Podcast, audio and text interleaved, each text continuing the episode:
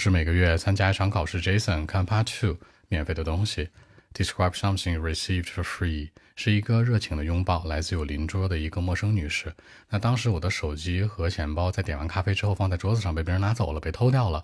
当时我特别着急，她把她的手机啊借给我，并且一直等着我，还安慰我。最重要的是呢，她临走的时候给了我一个 hug，非常非常鼓励我，让我觉得超级暖。虽然最后我的东西没有找回来，我的朋友来了陪着我，但是呢，我依然会觉得这个过程超级暖心的。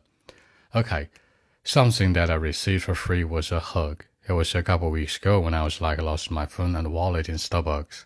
A Sunday afternoon on weekend. At the time, you know, I just grabbed some coffee and waiting for my friends. I've got no idea when it happened. Just uh, after having my coffee, several minutes later, I found that my wallet and phone got lost. You know, a young lady who was like sitting next to me did a favor. She gave her phone to me. Then I made a phone call, made everything clear. During the period, she was very patient and waiting for me till my friends came, uh, like 20 minutes long. At the same time, the young lady tried to persuade me and make me feel relaxed. You know, I was very nervous at the beginning. My wallet and my phone were important to me. I mean, I lost both of them.